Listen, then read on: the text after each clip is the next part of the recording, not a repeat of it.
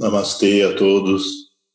Muito bem-vindos a esse estudo de número 108 do Srimad Bhagavad Gita, número que representa a completude. O Mala, 108 contas de um Japa Mala, completa o poder.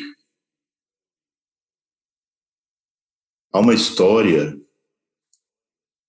que o Swami Subramaniananda, nosso nosso mestre, aquele que foi nomeado pela divina hierarquia para revelar externamente a existência da Shuddha Dharma Mandalam, quando ele ainda era juiz da Suprema Corte de Madras em 1915 e era vice-presidente da Sociedade Teosófica Mundial com sede em Adyar, que é em Madras, em Chennai.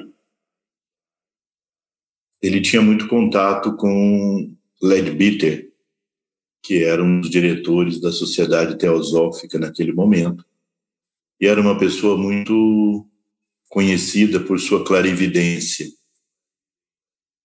Então, o Swami Subramaniananda deu para Leadbeater um mantra contendo cinco sílabas, Panchakshara Mantra, tal como, por exemplo, Om Namah Shivaya, Namah Shivaya, composto de cinco sílabas.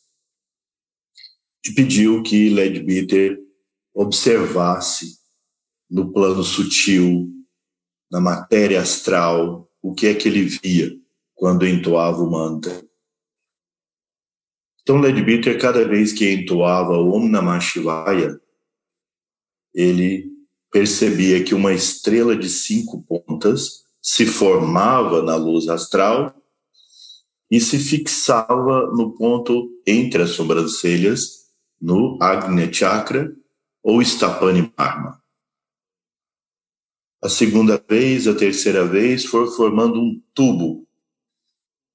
E quando se completaram as 108 vezes, se formou um tubo perfeito que abria a visão espiritual dele para os planos divinos comprovando então que o número 108 é um número de poder, de grande poder. Por isso, também hoje nós comemoramos, há sempre algo a se comemorar, não é isso? E hoje nós comemoramos então o número 108 dos nossos estudos. Eu espero, eh, eu vi que tinha alguns problemas no som, e eu espero que, se tiver algum problema, vocês me avisem aqui ao lado, nessas mensagens, que aí eu vejo se tem alguma alteração a se fazer aqui. Vamos então começar nosso estudo do Srimad Bhagavad Gita, ciência sintética do absoluto, revelado pela graça de Sri Krishna, o Mahavatar, o grande Senhor Narayana, encarnado com metade do seu poder na Terra, revelando a seu discípulo Arjuna que é uma encarnação de Nara,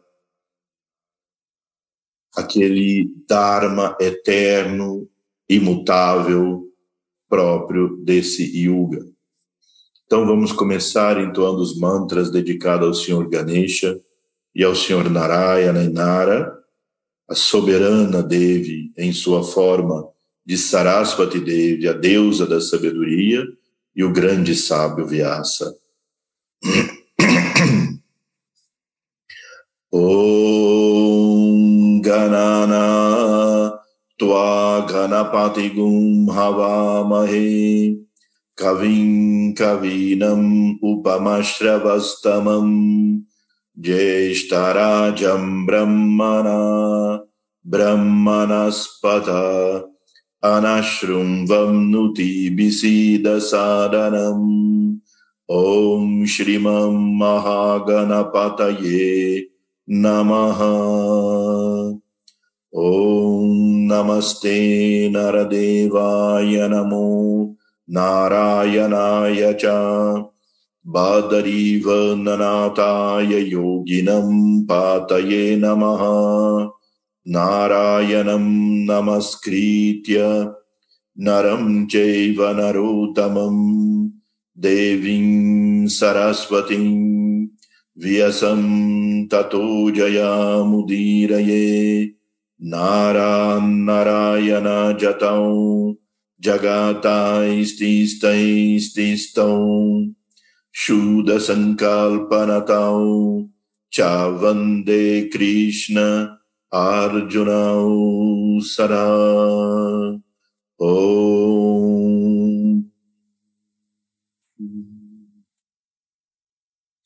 Namaste. Vamos ver aqui. Bem, então, nós vimos até o nosso estudo passado, a semana passada, o verso 17 desculpem, o verso 6 do capítulo 15, Paramatma Dharma Gita. Então, no verso, até o verso 6, fica bem esclarecidos os conceitos, os três conceitos fundamentais para o entendimento da síntese de todos os sampradayas, de todos os caminhos que surgiram não só na cultura védica, como em todas as partes do mundo. Todos os esforços de todas as pessoas que os sábios trouxeram ao mundo para conhecer a verdade estão incluídos dentro do princípio de Advaita, Visishta Advaita, Dvaita e outros outros sistemas de filosofia, que esses são os nomes védicos para eles ou os nomes em sânscrito, mas que todos os esforços em todas as partes do mundo se adequam a um desses sistemas. Então, Sri Krishna trouxe a síntese deles para a nossa era. Conhecimento, devoção e ação em síntese pelo yoga. E aí vocês entendem que a palavra yoga sozinha é a palavra de máxima extensão possível. Yoga é a síntese suprema. Qualquer palavra que você coloque ao lado da palavra yoga só tem a função de reduzir o significado do yoga para um dos esforços para se chegar na síntese. Então, quando nós falamos Raja Yoga, Karma Yoga, Bhakti Yoga, Jnana Yoga, Hatha Yoga, nós estamos reduzindo esse conceito de síntese através de um dos caminhos que pode levar a essa síntese. Então, quando nós dizemos conhecimento, devoção e ação em síntese pelo yoga, nós não estamos falando de nenhum sistema específico do yoga. Qual a modalidade de yoga que você pratica? Isso reduz o conceito integral do yoga. Não é incorreto, obviamente, só que a palavra yoga sozinha é suprema síntese. Nesse conceito, então, de suprema síntese, é preciso relembrar né, e ter sempre em mente os conceitos de três termos fundamentais. Bem, então, como eu dizia, é muito importante esse conhecimento que Sri Krishna nos traz nesse capítulo Paramatma Dharma Gita, porque aqui ele faz uma síntese. O yoga é síntese, a síntese de todas as coisas.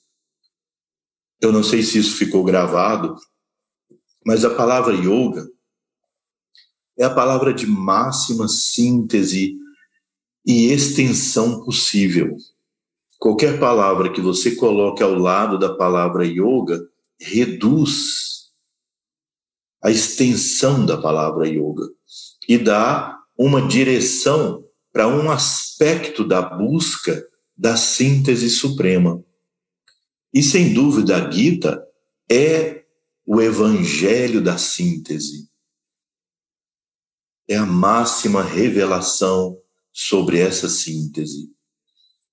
E nós paramos então no estudo do verso 6 do capítulo Paramatma Dharma Gita, e nesse, nesses versos anteriores fica muito claro que nós precisamos conhecer bem o conceito de três grandes palavras: Brahm, Paramatma e Purushottama. Purushottama. Também a palavra Ishvara. Brahm é o absoluto supremo.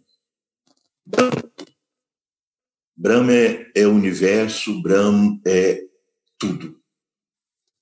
Não há só há um, e esse um é Brahm. O segundo conceito é Paramatma. Paramatma é o aspecto consciência de Brahma, que se expressa como um oceano de consciência que compenetra o universo, mas não é afetado por nada do que aconteça no universo. Ele apenas emana sua luz, sua luz toca a matéria e gera todo o processo do universo. E Purushottama ou Ishvara, na filosofia Sankhya Mahat, é a mente divina, aquele que governa, aquele que toma matéria e gera os mundos, os planos, os corpos, os seres. E tanto no conceito de Brahma, com a Brahma Shakti, como o conceito do Paramatma, como Paramatma Shakti ou Atma Shakti, como no conceito do Purushottama ou Ishvara, Ishvara Shakti o poder que emana e rege e move o universo. Então, Brahm, Paramatma, Purushottama e Shakti. O mantra que nós colocamos no início desse estudo, esse mantra é o Sukta dedicado a Devi é chamado Sri Sukta ou Devi Sukta. Chama de Lakshmi a esse grande poder. Então, Lakshmi não se reduz apenas ao conceito da deusa da prosperidade. Lakshmi personifica todo esse poder. Na nossa tradição da Shuddha Dharma Mandalam, essa Devi essa Shakti é chamada Yoga Devi, a deusa da síntese. Mas em muitas tradições ela é chamada Lakshmi. Em outras tradições ela é chamada, que dão mais ênfase a Shiva, ela é chamada Durga ou Kali. E naqueles que buscam a sabedoria, Sarasvati. Seja qual for o nome da, das diversas formas com que a Devi se apresenta, ela é o grande poder que move o universo. Então, esse conceito permite o entendimento da síntese. Porque eu posso ir em busca de Purushottama, em busca do Ishvara, em busca de Narayana e sua Shakti, a Devi. Shri Yoga Devi. Meu caminho é o dualista nesse sentido. Eu e ele, eu e ela. Então nós reverenciamos através dos púdias, das cerimônias, dos rituais e adoramos a presença divina. E servimos a, ao Supremo. Nos entregamos e servimos. Nossa meta é sermos canais de influência do Senhor, da Shakti no universo, no mundo onde vivemos. Mas a nossa meta pode estar no Paramatma, que se manifesta no nosso coração como a chama divina, imutável e eterna. Aí o caminho, o sadhana, é a pergunta: quem sou eu? Qual é minha real natureza? Eu não sou o fluxo dos pensamentos e minhas identificações com o universo. Eu sou o ser. Ou eu posso ir em busca do absoluto, que na verdade é tudo. É o caminho inclusivo de todos esses métodos. Nada pode ser negado. Eu sou tudo, eu sou todo. Nas Upanishads, isso vem. Sarvam Brahma Swabhavayam. Tudo é da natureza de Brahma. Brahma é o todo, Brahma é o infinito, Brahma é a verdade. Satyam Jnanam Anantam Brahma. Brahma é Satya, a verdade. Brahma é Jnana, é a sabedoria. E Brahma é Anantam, o infinito. Para as almas maduras meditar nessa, no absoluto. Ou, como síntese de tudo isso, fazendo como fio que une as, as contas de um Japamala, as contas de um colar, aí está a Devi, a adoração da Mãe Divina, da Devi, da Shakti, do grande poder cósmico, reverenciando através das forças que o universo manifesta. Então, esses quatro termos, repito, Brahm, o absoluto, Paramatma, a consciência cósmica, Ishvara, ou Purushottama, o Supremo Purusha, a suprema pessoa, a suprema personalidade de Deus cósmico. Ishvara, ou Narayana, que em algumas uh, ordens Vaishnavas é chamado Krishna. O Krishna cósmico. Como os cristãos diriam, o Cristo cósmico. Então, agora o próximo verso diz: Já que eu transcendo, agora o verso 7, já que eu transcendo Kshara Purusha, como também o Akshara Purusha, envolvido no processo sansárico mundanal, sou glorificado, portanto, como Purushottama, nos mundos e nas sagradas revelações. Vamos ver esse verso em sânscrito. Yasmat ksharam atitoham aksharada apichotamaha atosmi loke vede pratita purushottamaha. Yasmat. De tal modo, ksharam, aquilo que é perecível, atitaha. Eu, aham, transcendo. Aksharataha. Aquilo que é imperecível, também. Uttama. Ataha. Eu também transcendo. Asmi, eu sou. Loke, nos mundos. Vede, nos Vedas.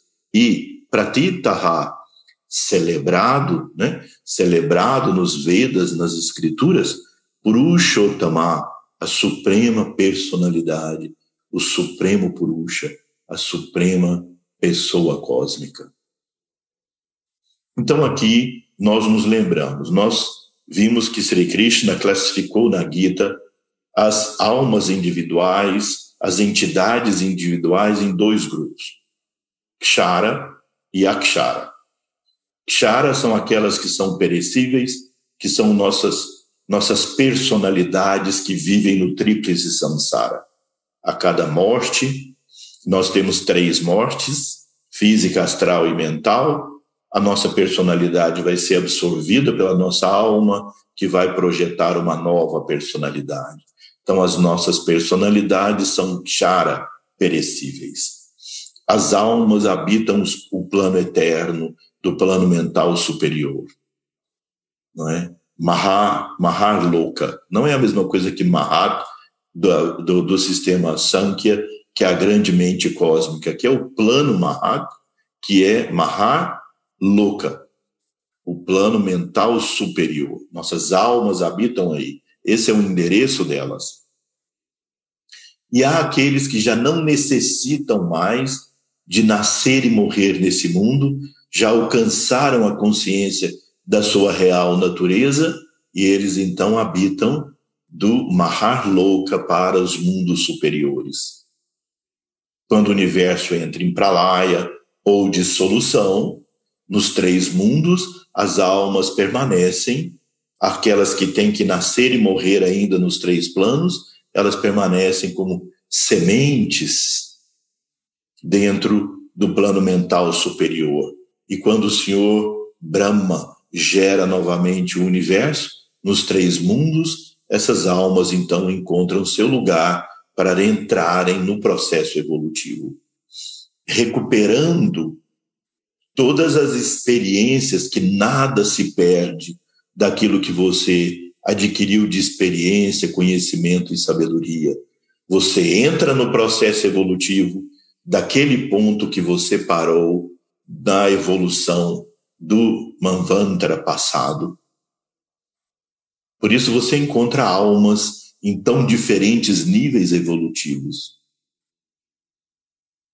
Mas então aqueles que alcançaram a iluminação são chamados Akshara Purushas. Então agora o Senhor se colocou. Eu estou, ele dizendo, nos planos superiores, Adi, o plano de origem do cosmo, e de lá eu sou diferente dessas almas que estão perecíveis e não perecíveis. Eu dirijo tudo isso, né? Como ele diz, já que eu transcendo o Kshara Purusha, como também o Akshara Purusha, sou glorificado, portanto, como Purushottama, nos mundos e nos Vedas, nas sagradas escrituras. Né? Então, Imaginem isso, é muito importante nós sempre visualizarmos, porque a mente funciona com nome e forma. Ainda que a nossa visualização seja muito precária em relação ao que é a divindade cósmica, não é? ao que são essas verdades transcendentais, ainda assim faça essa imagem na sua mente.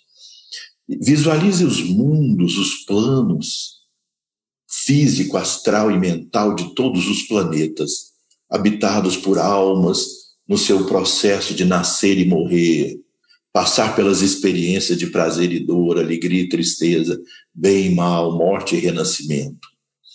Almas que estão ainda num processo imaturo de evolução, como nós todos. E almas que já se encontram em níveis iluminados que vivem em planos de glória.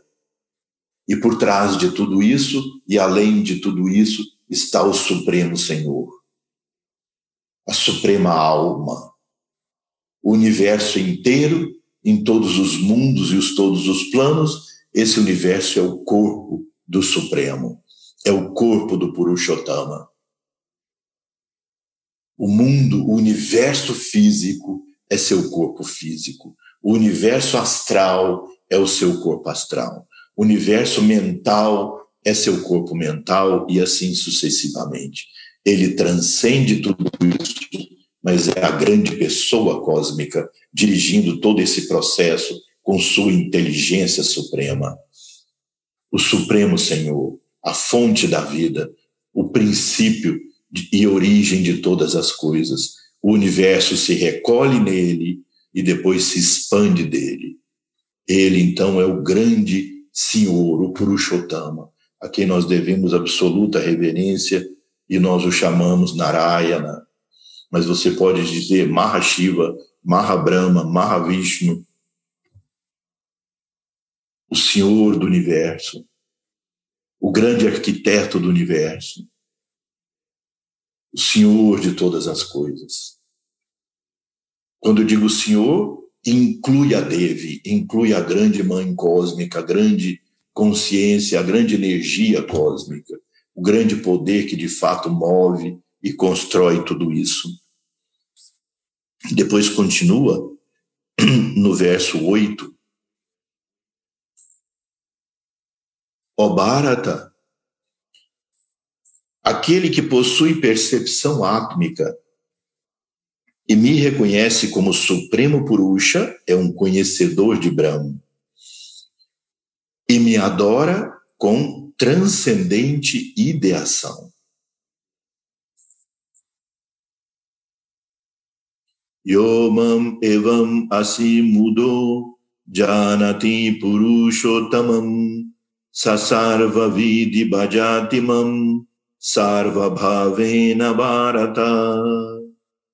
Ya, quem, mam, me, evam, aquilo, asammudaha, sem dúvida, janati, janati, conhece, purushottama, a suprema, o supremo ser cósmico, sa, eles, sarva viti, aqueles que completam o conhecimento, Bhajati, adoram Mam, a mim, Sarva Bhavena,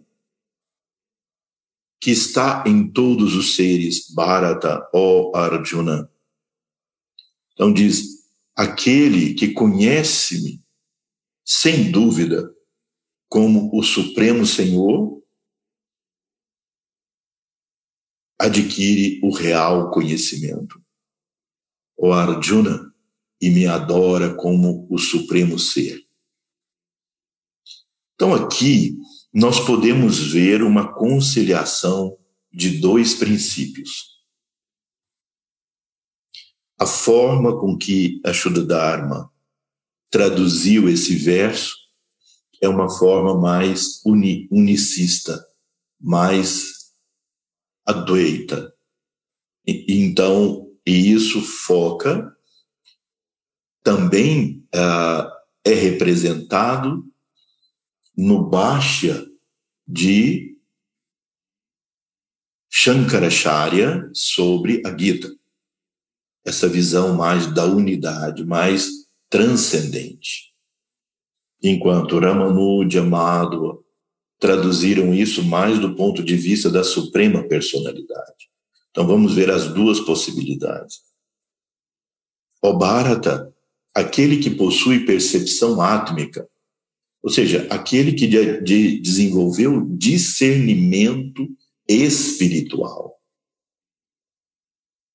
que é aquilo que se chama tejas, o brilho da inteligência espiritual. O Ayurveda, classificando os aspectos da energia pita dentro de nós, chama a inteligência comum com que nós atuamos no mundo de Sadaka Pita. Sadaka Pita é o pita situado na cabeça e no coração, que governa a digestão das impressões mentais. Por exemplo, aquilo que eu estou dizendo aqui entra em vocês e você me percebe com o seu prana vayu, o seu vata, mas me entende com seu sada capita. Ou seja, se você tiver um bom vata, você está me percebendo com clareza. Se você tiver um bom pita, sadaka pita, você está entendendo aquilo que eu estou dizendo, digerindo isso. E o bom kafa, que é o tarpaka kafa, também situado na cabeça e no coração, vai transformar isso em seu conhecimento. Ou seja, sua memória e sua experiência. Isso é o mesmo modelo da alimentação. Você é, mastiga, engole, abre válvula, fecha válvula com vata, digere com as enzimas digestivas que são pita, absorve com vata, mas para fixar os nutrientes nos tecidos, você se utiliza da sua energia kapha. Também no aspecto mental é o mesmo. Quando esse sadaka pita, que é a inteligência com que você estuda, pensa, analisa, o discernimento comum para a vida. Quando você medita, quando você acalma a mente, quando você não queima a sua inteligência através das emoções negativas, dos conflitos, quando você sublima através da meditação, mas a meditação do discernimento. O que é que desenvolve Tédias? Que é a sublimação do Sadakapita. Tédias é o brilho da sua inteligência espiritual, capaz de captar essas informações de natureza sutil, transcendentais, que não são para o comum da vida, para você trabalhar, para você cumprir seus deveres comuns da vida. Isso você usa o Sada Capita, inteligência comum.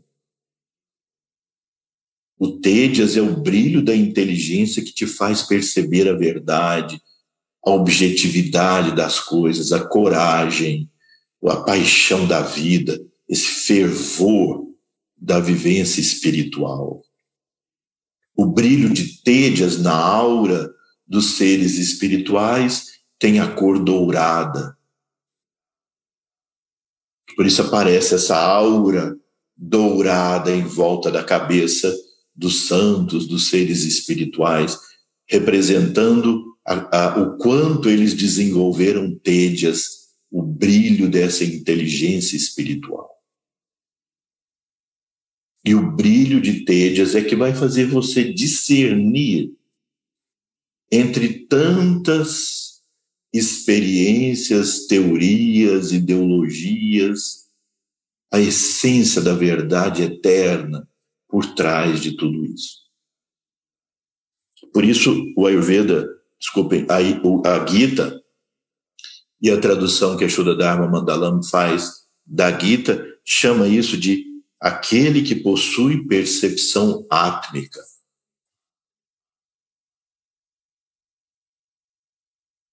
No Yoga Sutra de Patanjali, Patanjali coloca que para você desenvolver esse Tejas logo no capítulo 2, ele fala de um yoga preliminar, que ele chama de Kriya Yoga.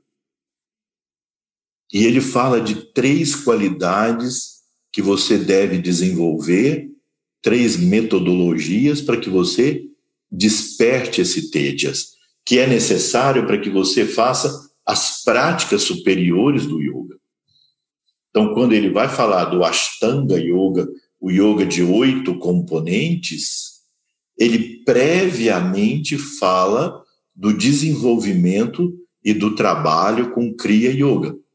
E o Kriya Yoga que ele, a que ele se refere é composto de três componentes.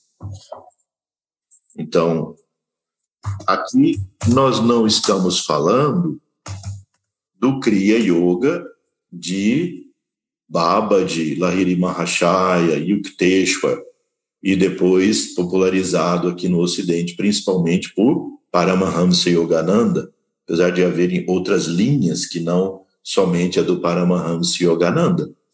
Então, mas aqui não é, é, a mesma ideia do Kriya Yoga, é o Kriya Yoga escrito por Patanjali, no capítulo 2, uh, ah, no Sadhanapada do Yoga Sutra. Então, Kriya Yoga, Patanjali diz que é Swadhyaya. Swadhyaya significa o estudo de si mesmo. Swadhyaya. O estudo de si mesmo. Ou seja, a necessidade de todos os dias estudar esses versos, ler esse conhecimento, ouvir o conhecimento, pensar sobre o conhecimento. E também, além do estudo, auto-observação. Nós devemos aprender a sermos nossos ratos de laboratório. Hoje em dia essa expressão não é muito bonita, eu sei, mas é só uma expressão para dizer você deve se analisar, como se faziam as experiências em laboratório com animais. Você deve ser o seu animal de experiência. Não evite experiências e situações difíceis. Se observe nas situações. Se observe naquilo que, quando você se aproxima de alguém que você não gosta, que tipo de reação interna você tem. Como você reage. Mas não como aquele que julga, como aquele que contém, como aquele que controla. Isso tem seu lugar em algum momento, mas aqui sua diária é você se analisar, se observar constantemente. Então, esse é o primeiro item para o desenvolvimento de tédias, esse brilho da inteligência, o discernimento átmico, como descrito na Gita. Segundo é tapas. Foi maiúsculo também, tapas, que significa austeridade.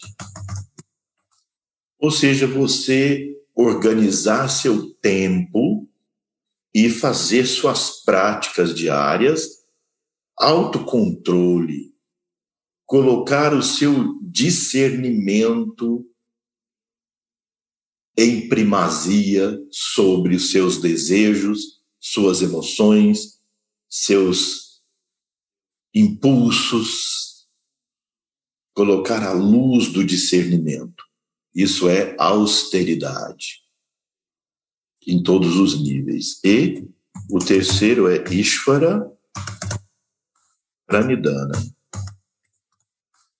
ou seja, a devoção ao Supremo Senhor, a devoção ao Ishvara. Executando esses três atos diariamente, nós vamos desenvolvendo tédias, e então nós vamos desenvolvendo essa capacidade de buscar a verdade eterna. Não simplesmente a sobrevivência, não simplesmente o viver para nós desfrutarmos daqui da vida, termos nossos gostos e desgostos, prazeres e desprazeres, uh, nossas histórias aqui nesse mundo e pronto. Isso nos leva a uma compreensão além. Então, aquele que possui percepção átmica e me reconhece como Supremo Purusha, aqui embaixo foi dado a nota de rodapé de Paramatma. Então, aqui, essa palavra Purushottama, ou Supremo Purusha, para essa visão mais não dualista, ela se refere ao Paramatma, à consciência cósmica imutável. Purushottama não é imutável. Purushottama está em constante movimento criando, mantendo, destruindo, transformando. Está em constante movimento. Ele é a mente divina governando, ele é o administrador desse cosmo. Então, quando diz imutável, algo que é imutável é sem causa, sem origem. Então existiu sempre e vai existir sempre como sempre foi e é. É além do tempo, permanecendo sem movimento. Nós podemos entender que no nosso universo todas as verdades são relativas. Né? Por exemplo, talvez um exemplo que eu já tenha dado aqui para vocês, você tem duas locomotivas andando em trilhos bem paralelos, na mesma velocidade, 100 km por hora. Tem uma pessoa sentada em uma locomotiva e outra em outra. As janelas das duas são completamente paralelas uma à outra, eles estão na mesma velocidade. E para que o nosso exemplo funcione, eles não podem ver nada do que está acontecendo em volta. Eles só veem a janela da outra locomotiva e veem a pessoa que está lá. Para essas duas pessoas, uma olhando a outra sem ver o ambiente em volta, para essas duas pessoas, as locomotivas estão paradas ou em movimento? Elas estão paradas. E tem uma pessoa na estação que vê aqueles dois trens passando a 100 km por hora e vê aquelas pessoas olhando uma para a outra lá nas locomotivas e fala: olha que interessante, duas pessoas se olhando ali assim a 100 km por hora. Para essa pessoa que está na estação os trens estão em movimento ou parado? Parados. Estão em movimento. Qual é a verdade? Os trens estão parados ou os trens estão em movimento? Nós estamos aqui agora fazendo um estudo sentados confortavelmente aqui nas nossas casas. Nós estamos parados ou em movimento? Se nós analisarmos do ponto de vista da Terra, nós estamos parados, sentados aqui nos nossos locais. Mas para quem está fora do planeta, olhando, nós somos uma nave interplanetária, que é o planeta Terra, viajando nesse cosmo infinito, numa alta velocidade. Então, a Terra, nós aqui estamos parados ou em movimento? Depende do referencial. Todas as verdades nesse universo, elas são relativas, dependentes de um referencial. Aí vem a pergunta filosófica. Seria possível haver uma verdade absoluta? E se sim, quais seriam os pré-requisitos para que ela seja absoluta. Vamos escrever aqui os requisitos para uma verdade absoluta. Primeiro, ela tem que ser onipresente. Ou seja, ela tem que estar igualmente em todas as partes. Ela tem que ser homogênea ou seja, não pode ser diferente, mais concentrada num lugar do que no outro. Então não pode haver mais essa verdade no céu do que no inferno. Deus não pode se concentrar mais, se ele for a verdade absoluta, ele não pode se concentrar mais no céu do que no inferno.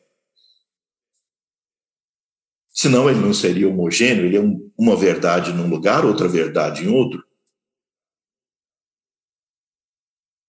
Então, ele tem que ser onipresente, homogêneo em todos os lugares. E ele tem que ser onisciente. Porque aquele que vê, como aquele da estação vê de uma forma, o que está dentro do trem vê de outra. Então, não pode haver dois que veem porque aí, senão, vai ser uma verdade relativa dependendo de quem vê. Então, ele tem que ser onisciente. A mesma consciência em todas as partes, homogêneo, presente em tudo e ciente de tudo. Mas, ao mesmo tempo, ele tem que ser imutável.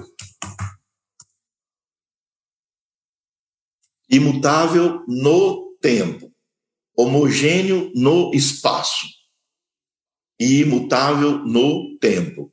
Ou seja, se ele for uma coisa agora e se ele se modificar para atender uma oração sua, ele deixou de ser imutável. Então, o conceito de Deus que atende às nossas orações, que olha para nós e conversa conosco, que nós fazemos orações para Ele Ele se compraz, não cabe no conceito da verdade absoluta. Por isso, quando nós dizemos o Ishra, o Senhor do universo, que mora nos planos de infinita glória e controla o universo inteiro, não cabe no conceito da verdade absoluta. Há algo que caberia no conceito de onipresente, onisciente, onipotente e imutável. Há, na cultura védica, o conceito do Paramatma. A consciência cósmica o Atma em tudo, por isso Parama Atma, o Supremo Atma, mas é preciso entender a diferença desse conceito entre Purushottama, Ishvara, Narayana e esse Narayana cósmico, que aí no caso é o Paramatma. Ele é imutável, onisciente, onipotente, onipresente. Ele não se modifica, ele não atende às nossas orações, ele não se modifica para atender às nossas orações. É uma pura consciência compenetrando tudo. Então, aquele que desenvolve o discernimento espiritual, átmico, e que me reconhece como Paramatma, essa consciência imutável em tudo, conhece a Brahma, é um conhecedor de Brahma. Por quê? Paramatma é o aspecto consciência de Brahma. O Paramatma é o representante de Brahma por ser a consciência. O outro aspecto de Brahma é a Prakriti, a matéria, mas a matéria por si é inerte e a Chetana, inconsciente, então, o aspecto consciência de Brahma é o Purusha ou Paramatma que tudo compenetra. E que um fragmento dessa consciência cósmica nós podemos ver, não que ele se modifica para quebrar um pedacinho para colocar no seu coração, senão ele não seria imutável. E também não seria homogêneo. Ou seja, ele está em tudo igualmente mas eu vejo, nós o vemos no santuário do nosso coração como chispa. Não que ele seja a chispa, mas nós o vemos como chispa dentro do nosso coração. Ele é homogêneo em tudo, transcende a matéria, então ele é o representante de Brahma. Conhecer ao Paramatma é conhecer a transcendência de Brahma.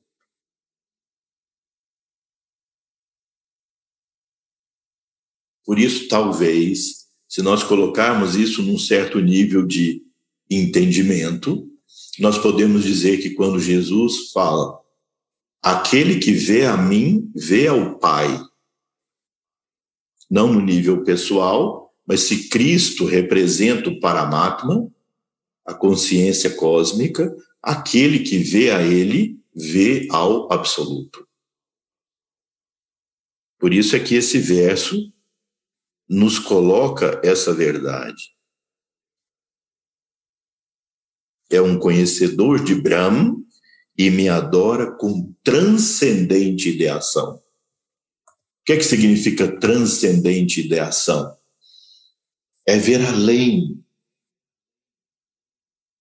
da constante mudança da matéria, das nossas alegrias e tristezas, da nossa vida comum, ver a transcendência, ver o absoluto que está compenetrando, mas não é afetado pela vida, pela matéria, pelos nossos conflitos, amores e dores e alegrias e tristezas, que está além.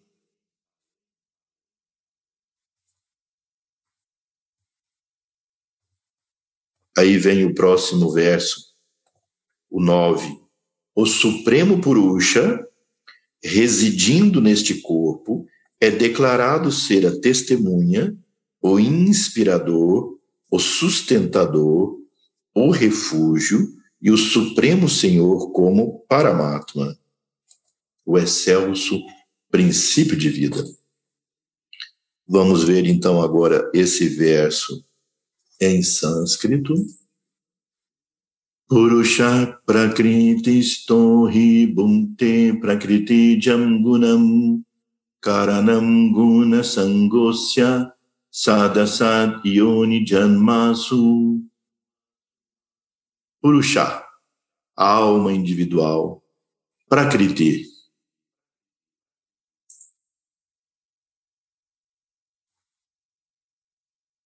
Veja, na verdade eu estava lendo um outro verso anterior. Vou, vou ler o verso correto agora.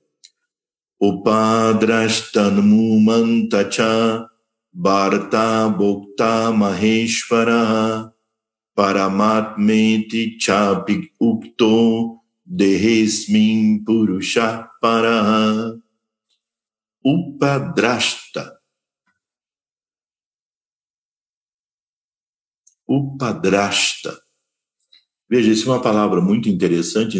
Upadrashta significa o observador, o testemunho aquele que não é afetado.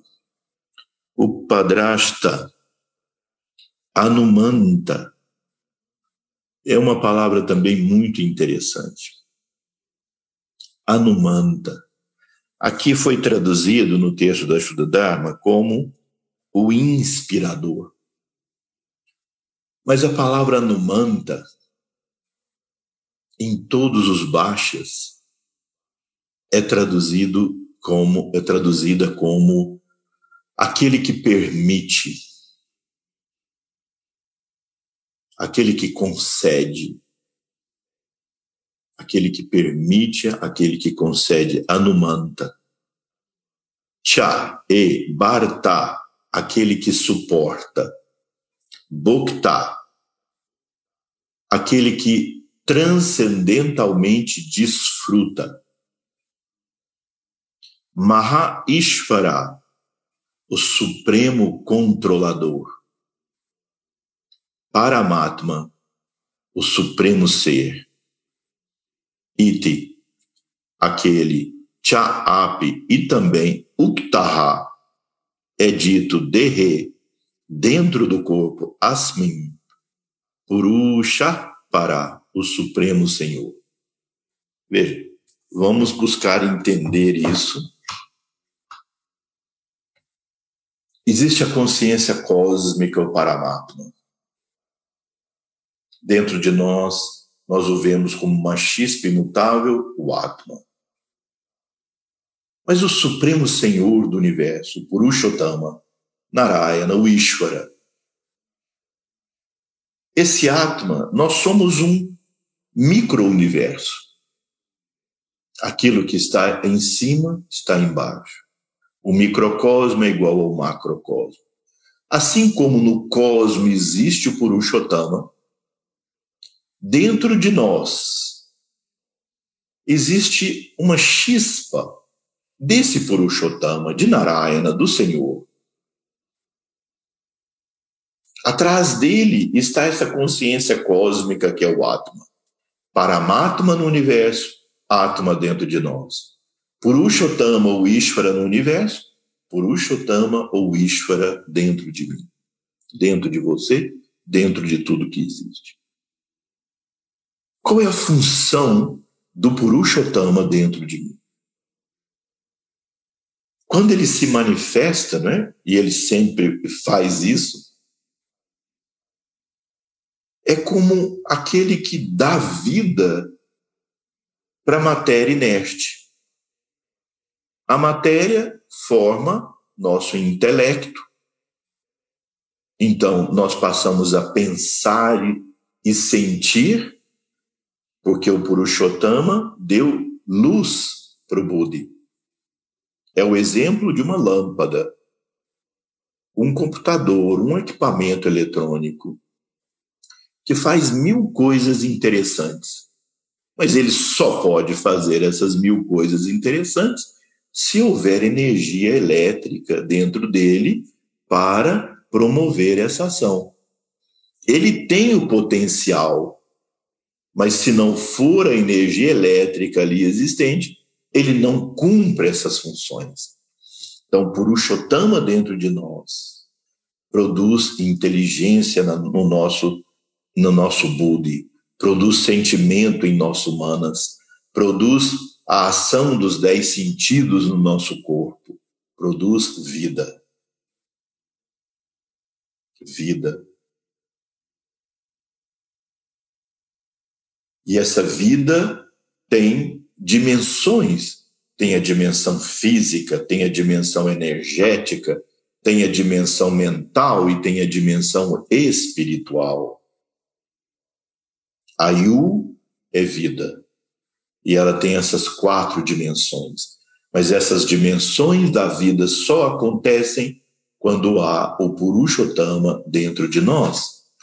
Por isso, nesse verso, Sri Krishna diz: o Padrastanumanda, aquele que está lá, emana essa luz, deixa com que a vida aconteça, mas ele não é afetado, senão que ele emana essa vida. Ele é o meu Senhor, o meu Deus, o seu Deus, que está dentro do seu coração. Num dos sistemas de iniciação da Shuddha Dharma Mandalam, os discípulos iniciados nesse sistema diariamente meditam no Purushottama Ishvara no coração.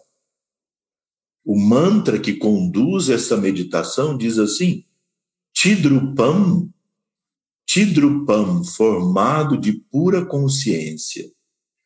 Param, Paramandevam, Paramandevam, ou seja, o Supremo Deva. E essa é a chave para entender que está se referindo não à consciência cósmica imutável, está se referindo ao Senhor que governa o universo dentro do seu coração.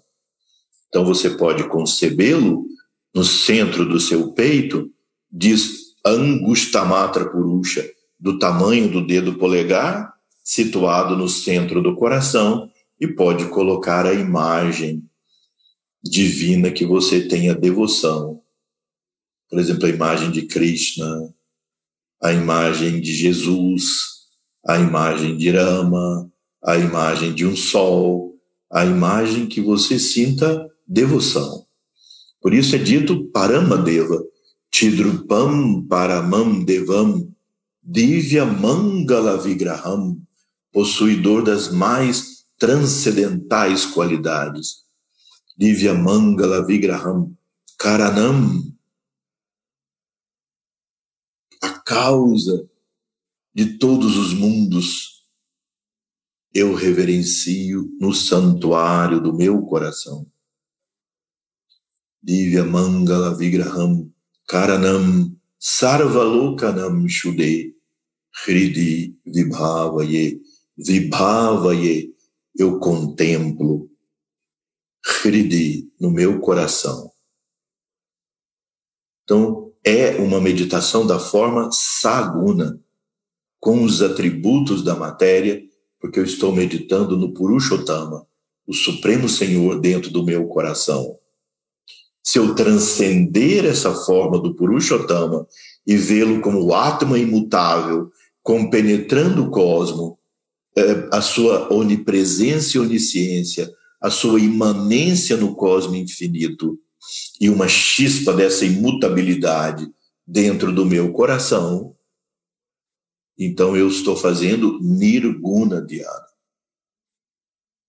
É qual é a concepção da divindade na minha meditação, é que ela se caracteriza como saguna, com os atributos da matéria, ou nirguna, sem os atributos da matéria. Então, quando, quando diz que ele é o padrasta, aquele que observa, ele está aqui dentro, me dando vida, sua graça, sua luz, o Deus do universo. Nós guardamos no santuário do nosso coração. Ele dá vida, sustenta, anumanta. Anumanta significa ele permite sua vida, ele promove sua vida. Ele deixa com que sua vida aconteça pela sua presença em nós. Bharata, aquele que suporta a vida, aquele que mantém a vida. Bhokta, ou seja, aquele que desfruta transcendentalmente. Há um mantra também que nós fazemos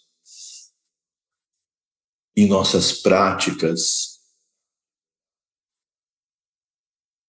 que diz o Senhor que assume todas as formas, o divino Narayana, o Parabrahman, que se manifesta como Brahma, Vishnu e Rudra, ele mesmo é causa que eu execute esse ritual que, eu, que esse mantra se aplica. Diferentes rituais. Para ele mesmo, como um serviço a ele. Nós nada fazemos, nem somos causa que nada se faça. Ele é aquele que transcendentalmente mantém as glórias do universo, se expressa através dessas glórias. Para quê? Para ele expressar suas imensas qualidades transcendentais através de cada um de nós. Depois diz Maha Ishvara, aquele que supremamente governa, Paramatma, a expressão da consciência cósmica, Iti, aquele Cha'api também, Uktaha, é dito Dehe, dentro do corpo, ele é o Purushottama, Purusha Para, o Supremo Senhor. Entende esse conceito? Então, o mesmo Deus que governa o cosmos, o Senhor do universo, o controlador de tudo que existe, o que dá vida suprema, que o universo é o seu corpo, habita o nosso coração. E também aqui dentro, ele funciona da mesma forma que ele funciona para o cosmos. Ele é aquele que nos dá vida, que nos dá existência. Depois diz no verso 10: Este Paramatma, o indestrutível, estando mais além do Adi, o plano de Mahat Prakriti, e portanto além das trigunas, nirguna ou sem forma, ainda que residindo no corpo, louca, ou Kaunteya, nem atua, nem é atado por nada. Então vamos ver esse verso. Anaditvam nirgunatvat paramatmayam avyaha istopi kaunteya na karoti na lipyate anaditva, aquele que é sem princípio. Porque se é imutável, nunca teve princípio. Agora, nesse verso, o Senhor Krishna fala do Paramatma. Agora já não é o Purushottama governando a nossa vida e se relacionando com suas graças e manifestações na vida. Agora se refere a essa consciência cósmica que é anadituam, que nunca teve princípio. Né? Se não teve princípio, não tem causa. É a causa das causas. mas não é causado por nada. Brahma não é causa do Paramatma. O Paramatma é inerente a Brahma. É, como já disse várias vezes, como a água molha. A água flui. Assim, Brahma é consciência. Quando eu digo Brahma é consciência, eu digo Paramatma. Brahma é forma. Eu digo Prakriti. Brahma é poder. Eu digo Shakti. Então, vejam. Quando Shankaracharya, Adi Shankaracharya, vai comentar o verso anterior, ele cita uma situação como exemplo num ritual védico. No ritual védico tem um um purohita, um pujari, um mestre de cerimônias ali da prática, que conhece profundamente a prática, que ele fica apenas sentado, olhando para todos. Ele não é o que executa o ritual. A presença dele. Ele olha para todos e ele permite um movimento da cabeça, um mudra que ele faz, ele permite aquele grupo canta dos, do, dos panites, aquele outro grupo canta os mantras, passa para a próxima fase apenas com a presença dele. Ele governa todo o ritual, mas ele não atua, ele não canta os mantras, ele não executa o ritual, ele apenas governa. E quando tem que começar uma parte nova, em alguns momentos ele dá o tom, mas quem faz são os demais. Assim é como se fosse o Purushottama. Narayana.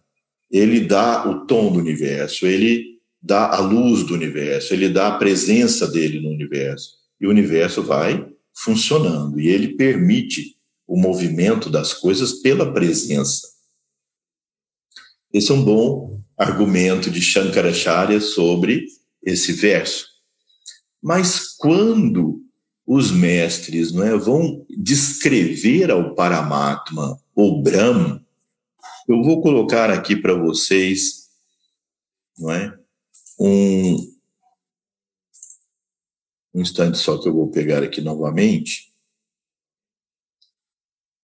um slide que eu tinha colocado aqui para mostrar para vocês mas que pelo fato de ter caído aqui a conexão, ele ele fechou. Então agora eu vou mostrar aqui para vocês, vejam. Quando nós falamos sobre Brahma, e aí inclui é, também no Paramatma, não há diferenciação. De acordo com a Dweita, não há diferenciação. Brahma é o único que existe e nada está diferenciado. Mas nessa visão que nós estamos trazendo aqui, Brahma é um só. Então, por exemplo, em Brahma não há. Antes disso, eu vou dizer, a palavra Beda significa diferenciação.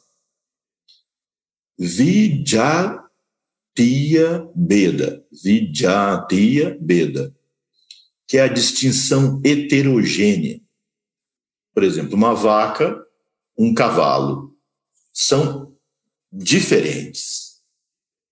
Então, isso, vidyatia beda, uma coisa muito diferente da outra, dois objetos muito diferentes. Não há em Brahma Vidyatiya Beda. Não há essa diferença. Como, por exemplo, se nós pensarmos nos deuses, Ganesha, Hanuman, são dois deuses, pensando em deuses diferentes. Não há isso em Brahma. Sajatiya Beda, distinção homogênea, como uma vaca de outra vaca uma vaca diferente da outra vaca, não é? As folhas de uma árvore, ou seja, não, duas árvores diferentes, uma, uma árvore da mesma espécie da outra, mas elas são um pouco diferentes. Então, não há em Brahma essa diferenciação de duas coisas parecidas, mas diferentes. Como se nós disséssemos, por exemplo, Brahma e Shiva são dois aspectos da mesma verdade. Mas é como se dois deuses diferentes. Se nós pensamos que Brahma é tudo, não há diferenciação nele de Sadyati Abeda. Agora, Swagata Beda é uma distinção interna. Por exemplo, na vaca tem a cabeça e a cauda. As duas coisas são vaca. Mas a cabeça é diferente do rabo, da cauda. É claro que esse é um exemplo bem grosseiro. Hoje é mais fácil explicar isso com energias e átomos e tudo isso, não é? Mas isso é um exemplo bem antigo. Embora Brahma não tenha os dois primeiros Bedas, porque é a única independente realidade, ele tem o terceiro. Em Brahma existe sua gata Beda. Ou seja, em Brahma existe Atma e Prakriti, Paramatma e matéria. São duas partes do mesmo Brahma mas representam qualidades diferentes do mesmo Brahma. Eu e você somos o mesmo Brahma, mas nós somos expressões diferentes dele. Tudo do universo que existe é o mesmo Brahma, mas cada um expressando atributos diferentes de Brahma. Então nós não temos Vidyati Abeda e nem Sadyati Abeda, mas nós temos sua gata vida. Diferentes expressões do mesmo um. Então, esse é um princípio filosófico bastante importante para explicar que no Paramatma é um oceano de consciência pura e a expressão dele no universo se faz de formas e seres diferentes. Então, é por isso que esse verso diz, né, aqui olhando novamente no sânscrito, Anadituam nirgunatvat, ou seja, sem os atributos da matéria, porque se ele é imutável e transcende o movimento da matéria, ele não é afetado pelas gunas da própria matéria. Paramatmayam o Supremo Atma, Ayam, este, Avyaha, imperecível, Sharira Staha, habitando no corpo, Ap, ó Kaunteya Arjuna, não, ou nunca, Karote, atua, e nem é modificado, lipiate. Então, agora ele se refere ao Paramatma um oceano de consciência imutável, o universo em movimento, que nós podemos ver esse imutável no nosso coração com uma chama, mas que nós devemos perceber que ele está em tudo homogeneamente, igualmente. E que para ele a única relação que nós podemos ter é eu sou tu, eu sou Atma, eu sou pura consciência eu e o Atma somos um. Eu sou Atma. Aham Atma Asmi. Esse é o sentido desse verso. Bem, adiantamos um pouco sobre essas funções de Purushottama, Paramatma. E aí você, minha sugestão é que você medite sobre esses dois aspectos do Supremo o Deus, o Senhor do cosmo e a consciência cósmica. Você é governado pelo Purushottama e é em essência o Paramatma. Veja só a grandeza de tudo isso.